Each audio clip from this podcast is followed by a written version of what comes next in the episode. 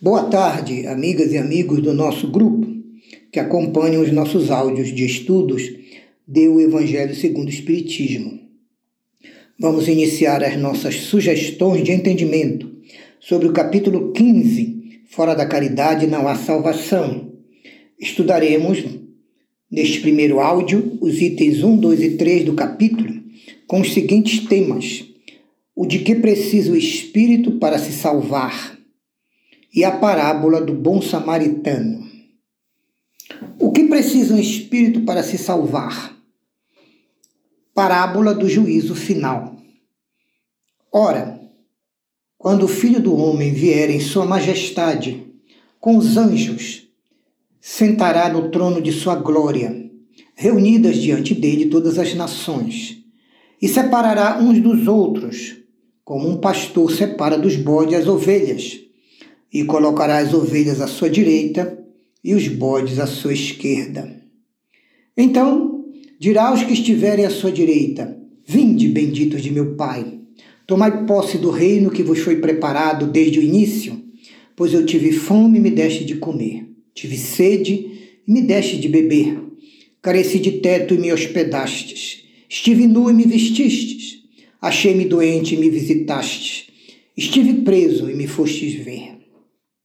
Então os justos responderão ao Senhor: Senhor, quando foi que te vimos com fome e te demos de comer? Ou com sede e te demos de beber? Quando foi que te vimos sem teto e te hospedamos? Ou despido e te vestimos? E quando foi que te soubemos doente ou preso e fomos te visitar? O Senhor lhes responderá: em verdade, em verdade eu vos digo: todas as vezes que isso fizestes a um destes mais pequeninos dos meus irmãos, foi a mim mesmo que o fizestes. Dirá em seguida o Senhor aos que estiverem à sua esquerda: Afastai-vos de mim, ide para o fogo eterno que vos foi preparado para o diabo e seus anjos. Pois eu tive fome e não me deste de comer, tive sede e não me deste de beber. Precisei de teto e não me agasalhastes, estive sem roupa e não me vestistes, estive doente no cárcere e não me visitastes. Também eles replicarão: Senhor, quando foi que te vimos com fome e não te demos de comer, com sede e não te demos de beber, sem teto ou sem roupa, doente ou preso e não te assistimos? Ele responderá: Em verdade, em verdade eu vos digo Todas as vezes que faltastes com assistência a um destes mais pequeninos, deixastes de tê-la para comigo mesmo. E esses irão para o suplício eterno, e os justos para a vida eterna. Jesus em Mateus, capítulo 25, versículos 31 a 46. Nessa alegoria que Jesus faz sobre a situação das almas após a morte do corpo, quando vão para o mundo espiritual, Jesus procura ensinar que cada espírito receberá em bênçãos, paz, alegrias, boas companhias e uma vida em moradas celestes ou em colônias espirituais elevadas, justamente de acordo com as obras de caridade e amor ao próximo que ele tenha realizado durante a sua reencarnação na Terra.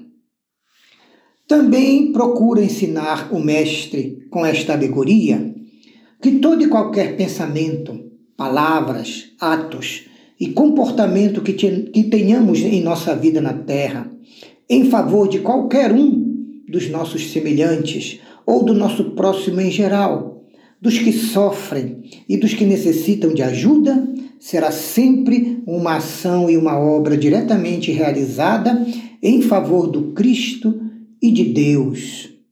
Por isso é que o Senhor afirmou na parábola: Tudo o que fizestes a um destes mais pequeninos de meus irmãos, filhos também do meu Pai que está nos céus, foi a ele e a mim mesmo que o fizestes. E a seguir, Jesus elenca alguns dos principais exemplos muito comuns no dia a dia de cada ser humano encarnado na Terra. Por exemplo, aos que têm sede, não só darmos água, sucos e líquidos, mas também atenção, amor, carinho, ajuda, presença, etc. Se nós a ele oferecemos ou propiciamos que fossem saciados e fossem atendidos em suas necessidades, estávamos fazendo isso exatamente ao Cristo e ao Deus Pai que nos criou. Aos que tinham fome, estavam doentes, sofreram violências, não tinham abrigo, eram excluídos e abandonados por nossa sociedade egoísta e injusta. Mas se nós a eles assistimos com as nossas ações de amor, caridade, auxílio, consolo, esclarecimento, companhia, era ao Cristo e ao Deus Pai que estávamos ajudando, socorrendo e assistindo. Entretanto, e infelizmente, o lado negativo também é válido. Em todos os casos em que não em que não deixamos de lado a nossa preguiça, a nossa má vontade e acionamos todos os nossos preconceitos para não ajudarmos o próximo, aquele mesmo próximo que a divina providência colocou em nossos caminhos, porque esperava de nós uma atitude cristã de aceitação, de compreensão, de tolerância e de caridade, nós estávamos negando auxílio ao próprio Cristo e ao Deus Pai, aos quais viramos as nossas costas. E os resultados do conjunto de nossas ações, segundo essa alegoria de Jesus, podem ser de duas categorias. Primeiro, os que atenderam aos apelos da divina providência e assistiram aos seus irmãos na caridade, no amor ao próximo, sem nenhum outro interesse que não o do bem, esses corresponderam às expectativas de Deus Pai e do Cristo por suas ações nobilitantes no bem. Esses merecerão descansar um pouco no mundo espiritual, gozando de alegrias, reencontros e novos aprendizados, para logo mais serem nomeados como com maiores ações e maiores missões no campo do bem, em nome do Cristo e do Pai Criador.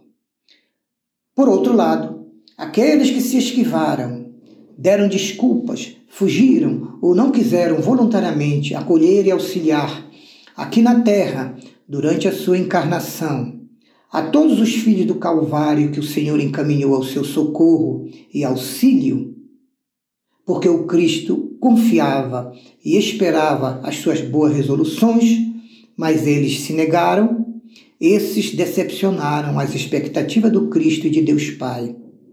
E não há outra saída para eles, senão terem que repetir em outra reencarnação as oportunidades e experiências que já deixaram passar tantas vezes. É esse o sentido desta alegoria de Jesus sobre a situação da alma do homem após a morte do seu corpo. Ela segue exatamente o princípio bíblico, tanto do Antigo Testamento como do Novo, que diz: a cada um o Senhor retribuirá de acordo com as suas obras e com o seu comportamento. E assim finalizamos este primeiro áudio do nosso capítulo 15 deu o Evangelho segundo o Espiritismo, intitulado Fora da Caridade não há salvação. Que Deus a todos nos abençoe e Jesus continue nos cercando de paz e amor no coração, graças a Deus.